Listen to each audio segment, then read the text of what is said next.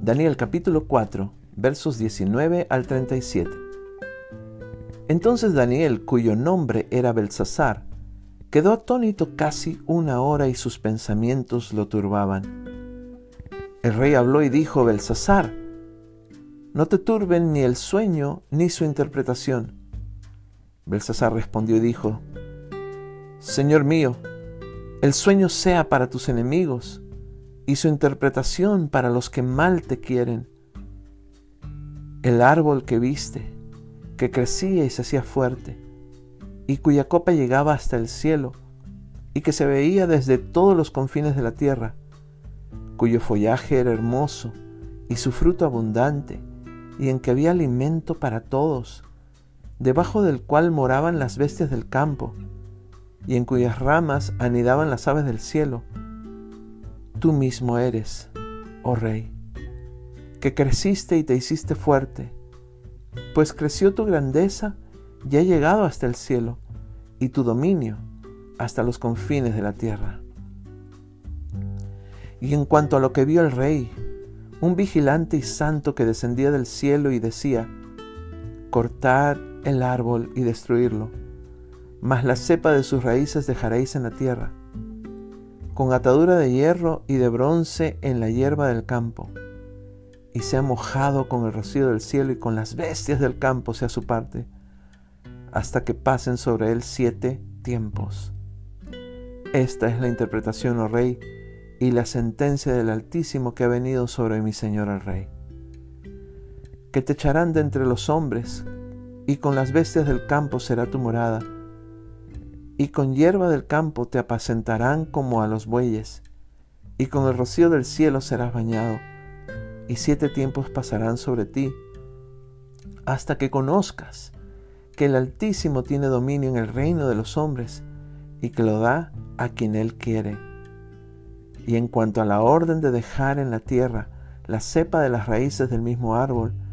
significa que tu reino te quedará firme luego que reconozcas que el cielo gobierna. Por tanto, oh rey, acepta mi consejo. Acepta mi consejo. Tus pecados redime con justicia y tus inequidades haciendo misericordia para con los oprimidos,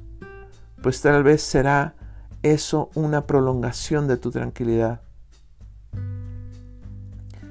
Todo esto vino sobre el rey Nabucodonosor. Al cabo de doce meses,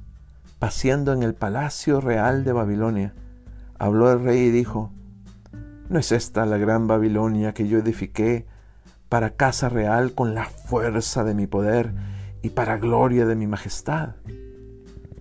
Aún estaba la palabra en la boca del rey cuando vino una voz del cielo. A ti se te dice, rey Nabucodonosor, el reino ha sido quitado de ti y de entre los hombres te arrojarán, y con las bestias del campo será tu habitación, y como a los bueyes te apacentarán, y siete tiempos pasarán sobre ti, hasta que reconozcas que el Altísimo tiene el dominio en el reino de los hombres, y lo da a quien él quiere. En la misma hora se cumplió la palabra sobre Nabucodonosor, y fue echado de entre los hombres, y comía hierba como los bueyes,